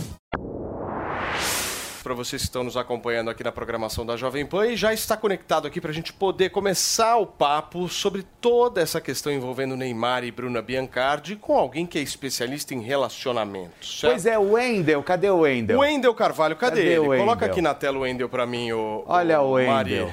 Tudo Ah bem, Wendel? Você tá me ouvindo aí? Olha, o Wendel é rico, né, gente? Ele é muito rico. Ele é muito rico. O O, seu teu mic- o microfone seu tá, mic está tá- desligado. Você não é tão rico assim. Na verdade, você não sabe mexer em tecnologia. quem é rico não tem problema com o microfone. É, quem é rico, desculpa, não tem problema com o microfone. É. Você precisa de aula de TI. Ô, Wendel, você tá bem, Bom meu dia, amigo? Wendel. Tudo, Tá tudo certo? bem, tudo bem. Obrigado, e obrigado pelo espaço, tá? Obrigado pelo espaço aqui para discutir. Você um tá forte, hein. Wendel? Ele casou agora, Casou, né? querido. Casou. Pode tirar o seu mas você cavalinho casou, da Mas você casou com um menino, menina? Como é que é? Menine. É menine. Menines, né? Ô, Wendel. Todes. É Todes. Ô, Wendel, vamos lá. Olha, você tá acompanhando essa história do Neymar, da Bruna Biancardi, enfim. Conta pra gente aí qual é o seu olhar, enfim, você que é especialista em relações, sobre toda essa história. Tá. Vamos, então vamos lá, vamos, vamos entender, né? É, primeiro, ah, como, como foi dito anteriormente, né? ah, A gente está aqui discutindo boatos. Acho que uma grande, é, de alguma forma, né, ficar discutindo boatos, boatos é uma grande perda de tempo, né? Só que a gente está aqui para poder trazer uma visão sobre o que, que a gente tem de fatos. Não, boato não é perda de tempo. Nesse universo movediço dos famosos, nada perde tempo, viu? Vai Tá, lá. Tá, então, então vamos chegar num lugar interessante aqui. Pegando como exemplo o Neymar. O Neymar está namorando. Qual é o objetivo de um namoro? O objetivo do namoro é acabar.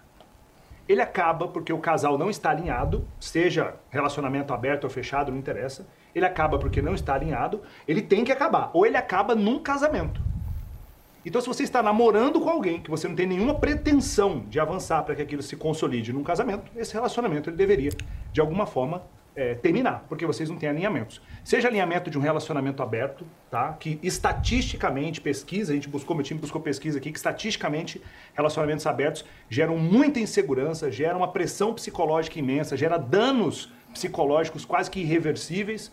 É, é, é, é bom, entre aspas, para um dos lados do parceiro e para o outro é terrível. Historicamente, isso, isso não dá certo. Né? Só que o que acontece? Um relacionamento amoroso é um lugar para onde você busca o quê num relacionamento amoroso? Estabilidade emocional. Sim. Essa é a primeira coisa. A gente está no relacionamento para ter estabilidade emocional. Você não quer aquelas montanhas russas, aquelas loucuras, você quer um pouco de estabilidade emocional.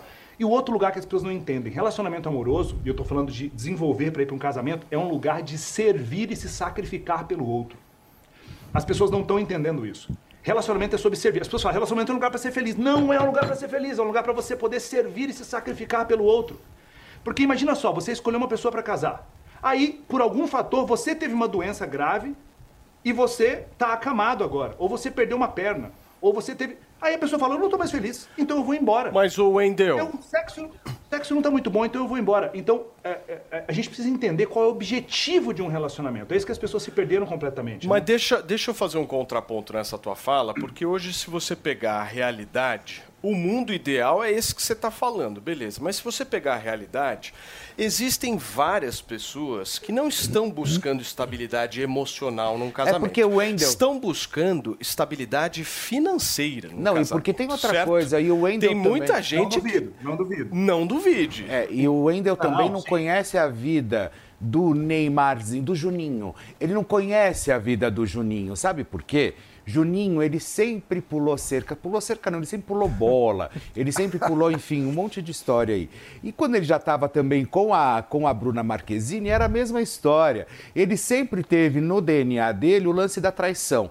Então, quando ele traz a questão da traição mais uma vez, ok, a gente entende, faz parte do cara, enfim, é, tá dentro do DNA, como eu já disse. Mas é, até aí, eu acho, eu até trabalhei com o benefício da dúvida, Wendel, dele ter mudado, inclusive. Por exemplo, ele ficou ali, né? Agora a menina tá grávida, quem sabe realmente seja a mulher da vida dele e tal. Agora você acredita que quem está numa relação e quem tem esse hábito de trair sempre vai trair? Não, eu vou te dizer o seguinte, inclusive, inclusive, todas as pessoas elas podem ser trabalhadas, elas podem ser transformadas. Seja por um viés de desenvolvimento pessoal, seja por um viés de fé, seja por um viés de correção dos seus vícios e transformar os vícios em virtudes. Todas as pessoas. Eu sou exemplo disso. Eu sou exemplo disso em vários aspectos. E uma das coisas que mais me ajudou a me desenvolver foi um trio.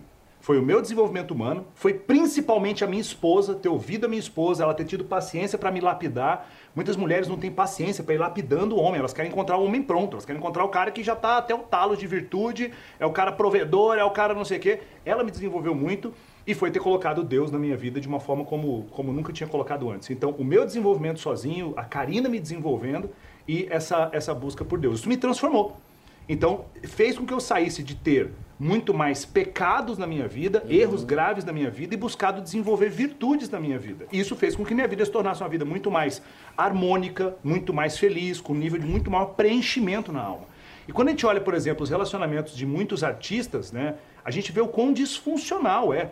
Né? A gente viu ah, recentemente, né, a, a, até a Bela Gil falando de como é que era o relacionamento dela de 20 anos. Nossa, é Ela um no relacionamento horror. E ela falando ainda lá naquele outro programa no Saia Justa, você fica olhando assim, você fala, gente, mas onde esse pessoal vive, né? Será que eu tô Exato, muito então, fora assim- da casinha, né?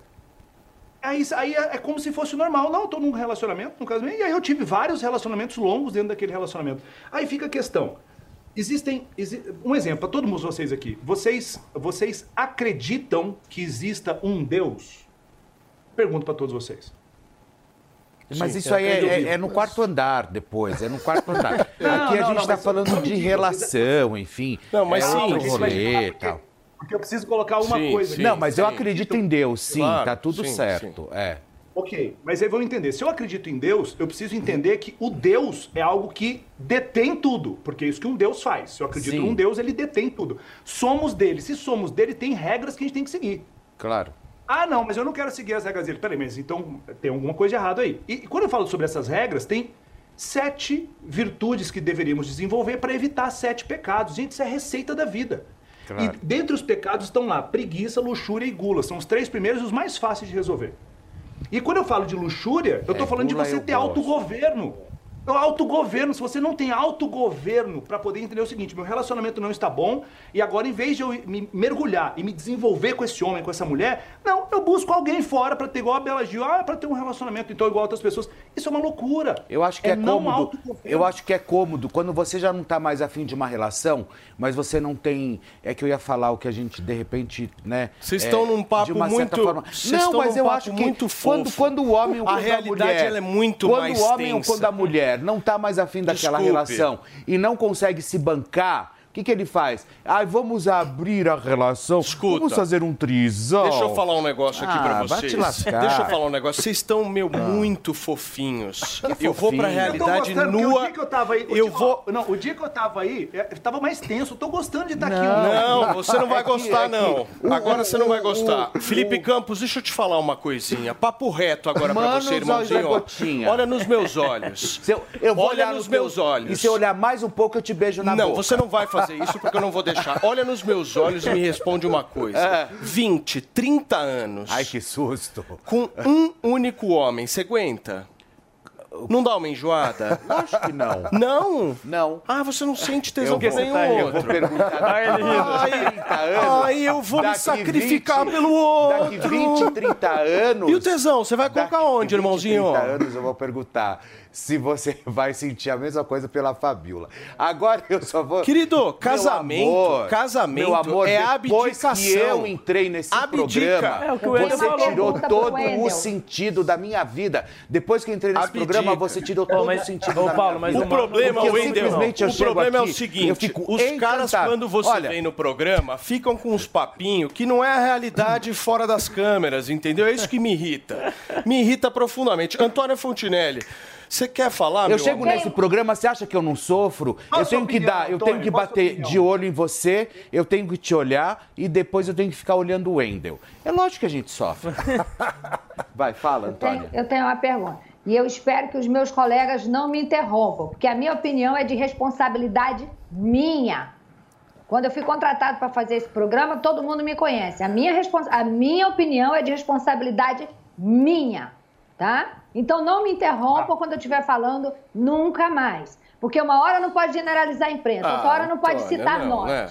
Outra hora Antoninha. não pode citar nomes. Paulinho, por favor. Antoninha, vamos desabafar no zap mais tarde, por Não, favor, não é a pergunta. desabafar no zap, não. Não é desabafar no zap, não. Porque uma hora não pode isso, outra hora não pode aquilo. E eu Perfeito. É que aqui tem regras. Antônia. Vamos lá, por favor, então, então amor. a regra é: A regra é, para começar, Wendel, deixa eu fazer uma pergunta. Coloca aí do lado do Wendel, por favor.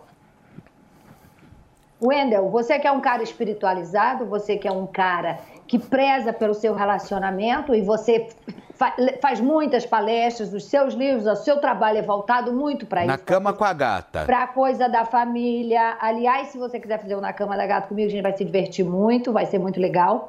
Então, assim, é... primeiro, nós estamos aqui falando de um possível relacionamento aberto que um mentiroso inventou que o Neymar tem com a a mãe da filha dele. Tá? Deixa eu Exato. concluir a pergunta. Deixa eu concluir a pergunta. Então, estamos aqui confabulando né, e dissecando provavelmente uma mentira, porque esse rapaz é um mentiroso. E ele não está nem aí para o que pode acontecer com a vida das pessoas. Né? E isso é de uma irresponsabilidade absurda. Esse tipo de gente não deveria existir, em hipótese alguma, seja lá qual seja o nível de jornalismo.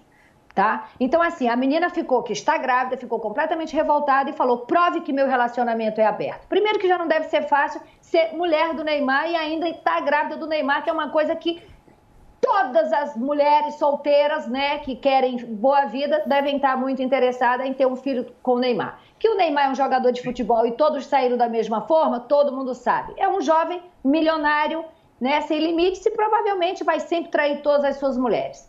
Né? Então nós estamos aqui dissecando sobre um assunto que é seríssimo, um assunto que a menina que está grávida hoje está em tudo que é lugar e foi até e descreveram até é, é for- é- é- é, minutas do contrato. Olha, pode trair, mas não pode beijar na boca, mas tem que usar preservativo. Isso é gravíssimo. Isso é gravíssimo. Então agora eu peço a sua opinião em relação a gente estar aqui falando de um casal que tem uma mulher grávida e que ela nega que isso e nunca aconteceu, que o relacionamento dela não é Tá, aberto. Antônia, mas isso faz parte, desculpa, isso faz parte da própria notícia, meu amor. Quando eu fui contratado aqui, da mesma forma que você também foi, quando eu fui contratado aqui, eu vim justamente para fazer o entretenimento, entretenimento Felipe, e você falar de está- celebridade, você- amor. Felipe, você então, está assim, falando de a uma única coisa. que alguém escreveu. Não tô eu, falando tô, eu estou dando todos os lados da história. Só um minuto. Independente do que seja. Agora, se Antônia você tem problema. Felipe, Agora, se só um você tem minuto. problema Calma, com calma, ele, calma. eu não tenho Por nada favor. a ver com isso, meu amor. Só um minutinho, calma. trabalho.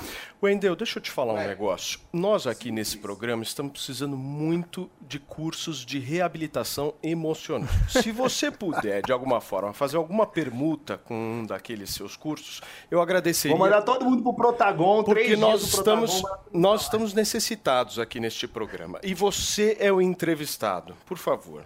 Ok. Vamos lá então, eu concordo com você. E eu acho uma pena que muitas vezes a gente gaste muito tempo, as pessoas como um todo, gastando tempo com coisas que são irrelevantes. Existem dois tipos de curiosidade na vida. A curiosidade sobre um conhecimento profundo que vai transformar nossa alma, nosso intelecto, uma busca para que nós no- nos tornemos mais bonitos, uma busca para que nós tornemos mais inteligentes e mais espiritualizados. Essa curiosidade ela é maravilhosa. O que que você pode fazer para ter curiosidade para se tornar mais bonito, mais inteligente e mais espiritualizado, né? Então essa curiosidade é maravilhosa. Qual é a curiosidade horrível? É essa que eu preciso saber o que está acontecendo na vida das pessoas. Eu preciso saber o que está acontecendo. Essa é uma curiosidade complicada. Essa é curiosidade que, te- que, vai, que vai corroendo a nossa alma. Então, essa curiosidade. Então, eu estou aqui para poder avançar né, esse tema, tem só como pano de fundo, para poder falar do que realmente importa. Então, o que, que realmente importa? Qual é o princípio de um relacionamento? Que são apenas duas coisas. Eu concordo com ela, concordo com a gente estava comentando aqui, que são uma bobagem, né? A gente fica aqui, ah, vai ter uma exposição e tal, né? E aí estamos aqui crucificando alguém, ou, ou, ah, estamos aqui falando, mas não tem provas nenhuma, estamos aqui gastando tempo com isso. Mas qual é o objetivo final de um relacionamento?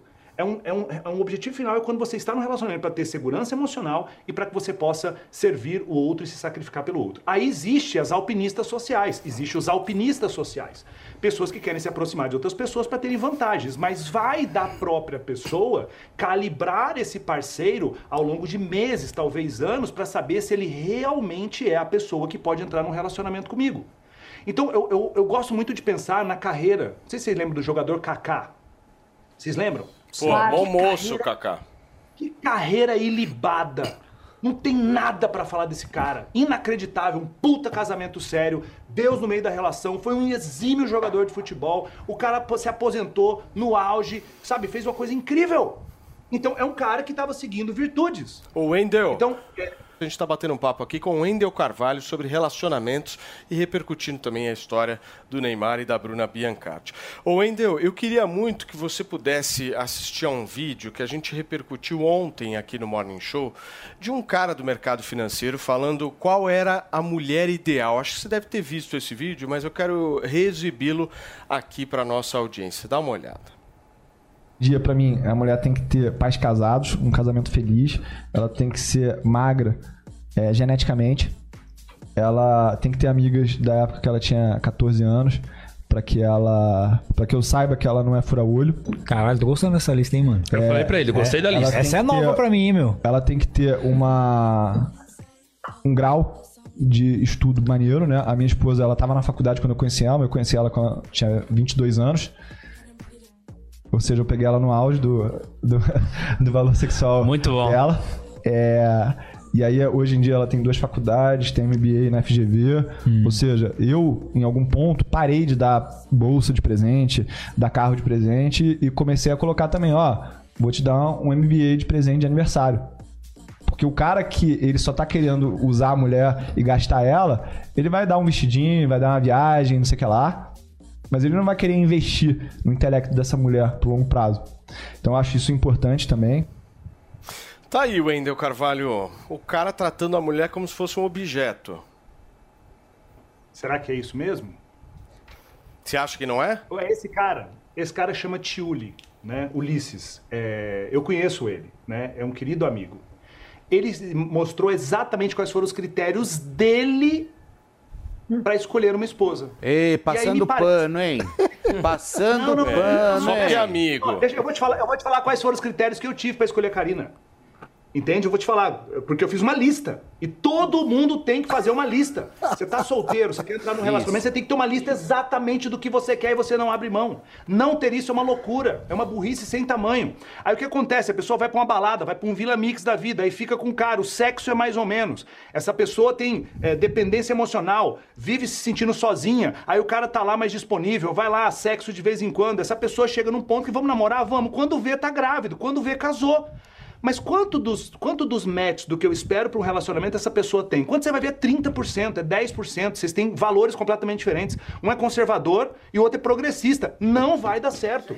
Uma pessoa é ateia e a outra é católica. Vai criar a- os filhos em qual, em qual orientação religiosa? Não vai ter conflito. Então, o Tiuli fez exatamente essa lista. E ele encontrou. E aquilo ali é exatamente a mulher dele, porque eu conheço ela. Quando eu fiz a minha lista, qual era o meu padrão? Eu só ia atrás de mulher destruída. Eu queria salvar as mulheres. Olha o meu padrão doentio. Eu pegava a mulher mais destruída possível, queria salvar ela. E os relacionamentos não iam dar certo. Sabe? E aí eu fiz uma lista do que eu exatamente queria. Eu quero uma mulher que treine aos domingos, eu quero uma mulher que goste de academia, eu quero uma mulher que goste de tomar vinho, que goste de trabalhar, que cozinhe pra mim, eu quero uma mulher feminina. Eu disse tudo isso. A partir daquele momento, quando eu saía com a mulher pela primeira vez, eu já via que ela não tinha isso. No restaurante eu chegava, vamos tomar um vinho? Ô, ela só Wendel, toma Coca-Cola. Posso Hum. só te fazer Ah, então uma fazer pergunta? tal coisa? Posso só te fazer uma Eu escolhi pergunta? baseado nisso. Eu, eu, só, eu só acho o seguinte: essas listas para escolher a mulher, eu acho que tá faltando uma coisa na lista, que é prioritária. Lá vem, lá vem. Que é amor.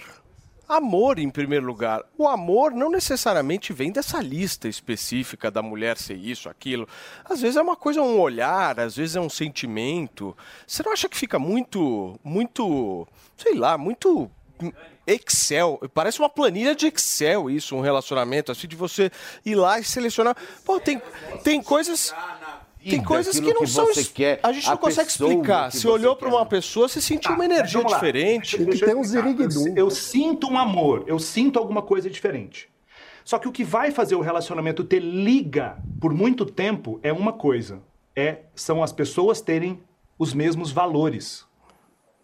Aí esse é o desafio. Ah, eu senti uma coisa positiva com essa pessoa, eu senti uma coisa boa, eu vou ficar. Do mesmo jeito que esse sentimento bom vem, esse sentimento bom vai embora. Porque é assim que funciona. E aí o que acontece é que cadê os valores que são iguais? O- ambos têm um pouco de inteligência emocional ou um é totalmente desequilibrado? Ambos estão querendo construir família ou um quer construir um trisal e a outra pessoa quer ter cinco filhos? Ah, mas eu sinto que eu amo. Não vai funcionar. Então existe esse lance, né, maravilhoso, romântico e tudo mais. A gente tem que juntar essas duas coisas. Então é óbvio, quando eu olhei pra Karina, eu falei, cara, que mulher incrível, que mulher maravilhosa, que mulher com os valores incríveis, que mulher que é inteligente, olha como é que ela é linda. E foi, mas eu fui peraí, mas eu tenho que checar isso daqui. Então, porque esse sentimento, ele é volátil. E eu não posso depositar nisso. Então a gente tem os mesmos valores.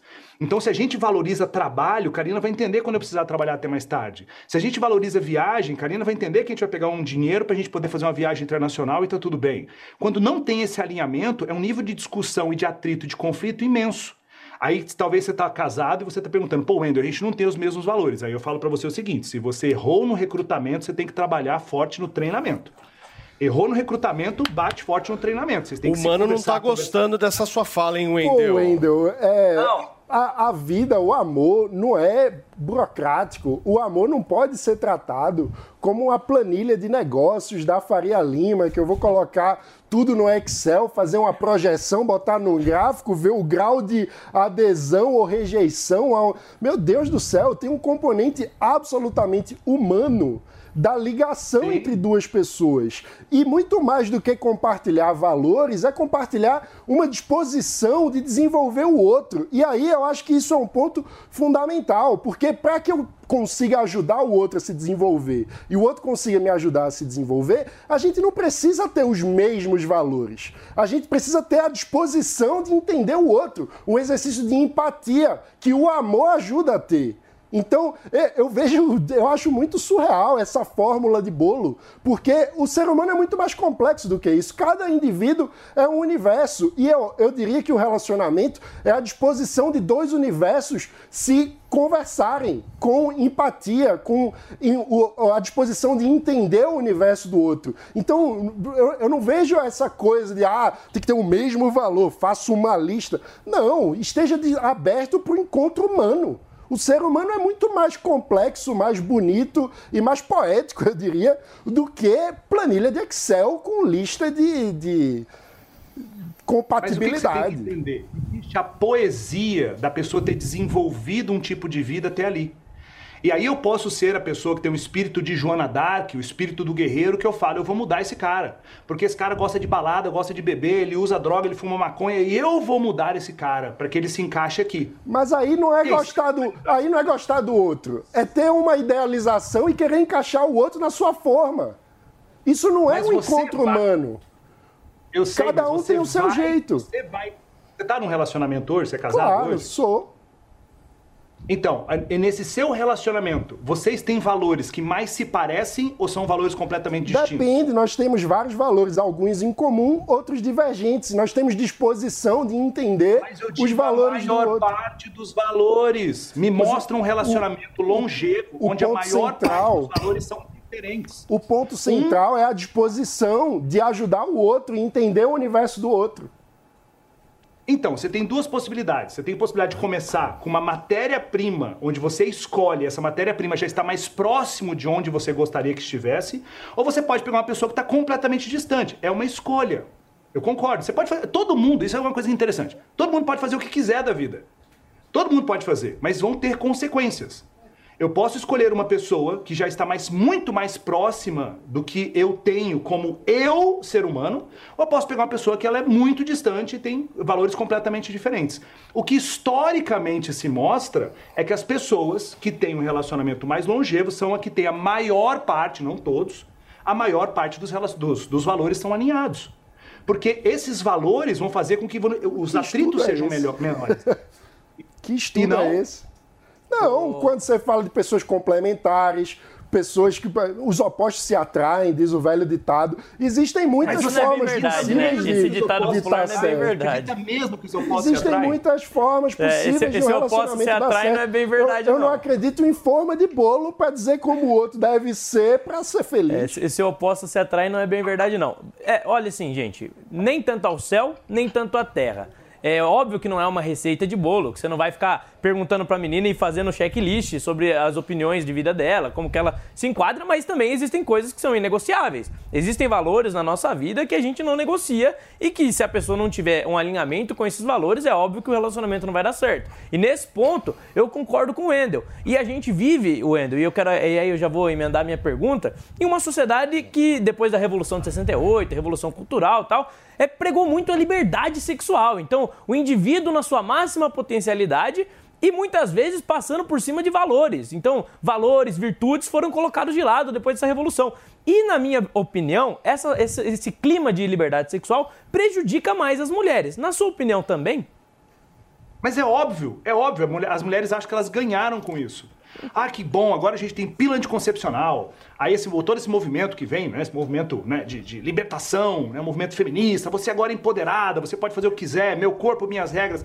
Maravilhoso, aí você pode fazer sexo em qualquer lugar. Aí eu quero que você entenda. Antigamente, um homem, ele tinha acesso, pensando em faculdade, quem ele tinha na faculdade, na rua dele, na família, ele tinha acesso a mais ou menos 60, 70 mulheres que ele podia ter uma relação sexual. Hoje em dia, o cara tem acesso ao aplicativo Tinder, que são mulheres infinitas.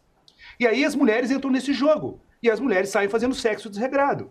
E aí eh, isso, isso prejudica infinitamente mais a mulher do que os homens. Tanto que quando uma gravidez vem, que é o objetivo, fim de uma relação sexual, né? o, co- eh, a- a- o rebento vem, a criança vem. Como é que a sociedade resolve isso, entre aspas? A, a mãe fica com a criança e tem que criá-la sozinha, e o outro cara tem que pagar uma pensão alimentícia, tem que dar um dinheiro que é, é 20, 30% do que esse cara faz por mês. É assim que se resolve, e é isso que tem gerado essa sociedade, onde tem cada vez mais mães solteiras, crianças sendo criadas sem os pais. Tudo isso porque, olha que maravilha, seu corpo, suas regras e a sua libertinagem sexual, você pode fazer sexo com quem você quiser e tá tudo bem. Isso vai gerando um buraco no Não, peito dessas pessoas. Nada a ver. Sempre Obviamente teve mãe solteira no Brasil. Mãe Mas- solteira não surgiu em 68, né? Pelo amor de Deus. mas A quantidade de aumento que aumentou, que mano. Que dado é esse? Cadê esse dado? Olha os números, pelo amor de Deus. Então, assim, é, é como as coisas funcionam. E a tendência, se não houver uma busca da sociedade por virtudes, uma busca da sociedade para elas entenderem que luxúria não é o caminho, homens entenderem que não existe nada de bonito em ficar conversando em box com menininhas no Instagram, ou você ficar ali apagando conversa na garagem de casa para você chegar e sua esposa não ver, não tem nada de virtude nisso. Isso é uma vida completamente vazia. Homens vazios que têm esse tipo de vida. E não edificam, por exemplo, o poder de passar 5, 7, 10, 20 anos com a mesma mulher e se sacrificando por aquela mulher e por aquela família. Aí se desenvolve virtude de fato. O Wendel, Então, tá- é- deixa, eu te, hoje. deixa eu te agradecer, meu amigo, pela sua participação de novo aqui, te convidar para vir mais vezes para a gente bater esse papo. Tem vários outros temas legais de relacionamento para a gente conversar. A gente vai tentar organizar isso com a tua agenda também, sempre que possível. E eu quero muito, mais uma vez, contar com o seu apoio na reconstrução do relacionamento destes integrantes que estão aqui. Se depois você puder nos ajudar, a gente bate um papo e faz um episódio Convite aqui, ó, o convite então, para todo mundo que tá no estúdio aí, eu tô liberando dois ingressos do Protagon para todos vocês. Sabe, Não, eu mas peraí, de mas 6 peraí, nós temos, progre- nós temos problema aqui com seis pessoas. Você está dando dois ingressos? Para cada um. Ah, perfeitamente. Que susto. Aqui não, tem escassez, aqui é abundância. Não, porque senão, como é que a gente vai selecionar qual dos dois que vão? É pra ir com acompanhante ainda. Gente, nós vamos ter um papo aqui com o Wendel Carvalho. O Wendel tá com um trabalho bem legal lá na internet. Depois sigam o Wendel lá. Obrigado, viu, querido? Um abração para você. Obrigado, fiquem com Deus. Obrigado. Valeu. Okay, round two. Name something that's not boring. Laundry? Ooh, a book club. Computer solitaire, huh? Ah, sorry, we were looking for Chumba Casino. That's right. ChumbaCasino.com has over 100 casino style games. Join today and play for free for your chance to redeem some serious prizes. ChumbaCasino.com. No purchase necessary. Prohibited by law. 18 plus terms and conditions apply. See website for details. E agora, turma, eu tenho uma novidade imperdível para os apaixonados por dados e análise, viu? A New Cursos está lançando o curso Power BI para você que quer aprender a dominar essa ferramenta e tomar decisões absolutamente estratégicas baseadas em dados reais. Se você ainda usa aquelas planilhas como o Excel, por exemplo, saiba que o Power BI tem revolucionado a análise de dados porque ela transforma informações complexas em gráficos bem claros e intuitivos. E o melhor de tudo é que você consegue aprender de maneira bem fácil e simples, mesmo que você não tenha experiência. Então, meu amigo, minha amiga, não perde tempo porque o desconto de lançamento é só hoje. Acesse newcursos.com.br e inscreva-se no curso Power by Sensacional. Dá uma olhada. Você continua fazendo planilhas no Excel e apresentando pelo PowerPoint? É hora de impressionar a todos mostrando dashboards interativos e dinâmicos. Com o curso Power BI, você aprenderá a obter insights e tomar decisões baseadas em dados de maneira simples e rápida. Saia na frente e se destaque no mercado dominando a principal ferramenta de relatórios. Acesse agora newcursos.com.br, niucursos.com.br e transforme a sua carreira. Muito bem, meus amores, olha só. No início do programa, a gente falou aqui no Morning Show sobre o caso da influenciadora, aquela influenciadora de apenas 17 anos de idade que deu bebida alcoólica a uma criança. A bebida que ela estava tomando no vídeo era da marca Corote, que mandou uma nota oficial aqui para a Jovem Pan e a gente faz questão aqui de ler o posicionamento da empresa. Abre aspas. O Corote não patrocina e não tem nenhum vínculo com a influenciadora citada. É extremamente preocupante e inaceitável que a influenciadora tenha fornecido bebida alcoólica a uma menor de idade. A Miciato Indústria e Comércio, fabricante inclusive do corote, tem um compromisso com a legalidade e a promoção de um consumo responsável de nossos produtos.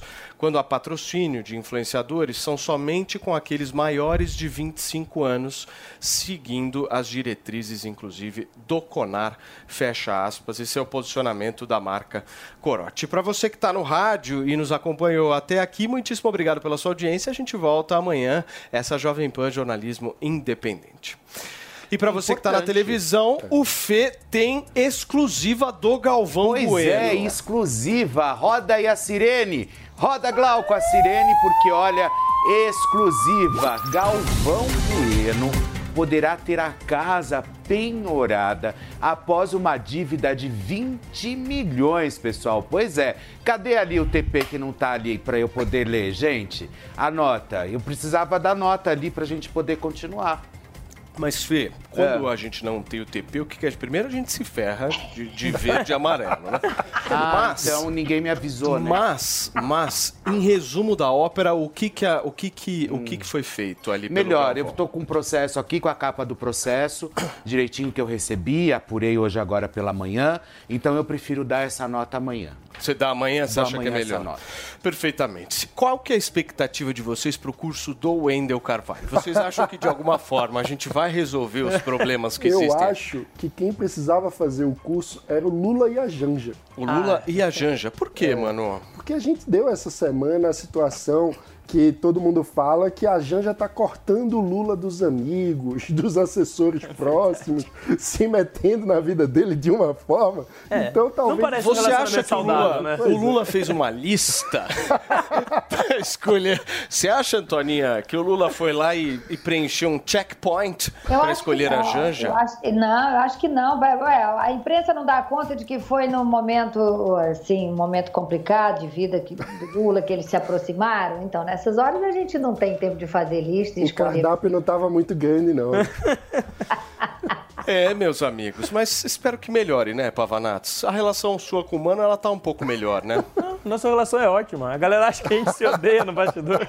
Mas a gente se dá bem. Hoje teve até o dedinho aqui. É, teve até o dedinho, fizemos as pazes. ninguém se odeia. O motivo do sucesso do programa é porque todo mundo aqui é amigo e a gente, o pau tora mesmo quando tiver que torar, porque amigo é assim. Amigo não fica passando a mão na cabeça de ninguém, não. Entendeu? Agora, você e o Felipe se acertaram, Antônio? Não, eu não tenho problema com a Antônia, juro, ao contrário. Eu, a gente- eu não, gosto muito da Antônia, gosto. É. Só que assim, o que ela precisa falar, ela fala, o que eu preciso dizer, eu também digo. Exatamente. Agora, o que o Felipe, quando o Felipe respondeu, ele tava. Eu, eu não estava comentando da nota. As notas estão aí para ser dita. E é a parte do Felipe aqui no programa, entendeu? Eu estou, eu- o que me incomoda absurdamente é a mentira que arrebenta com a vida alheia. Isso é o que me incomoda. Mas Meus não, isso não amores. tem nada a ver com o Felipe. Isso não tem a ver com o Felipe. Uma pena, porque eu gosto quando o pau tora neste programa. Mas É a vida. Até logo, meus amigos. Muitíssimo Ah. obrigado pela sua companhia, pela sua audiência. Amanhã, quarta-feira, a gente está de volta aqui na Jovem Pan, onde há jornalismo independente. Tchau.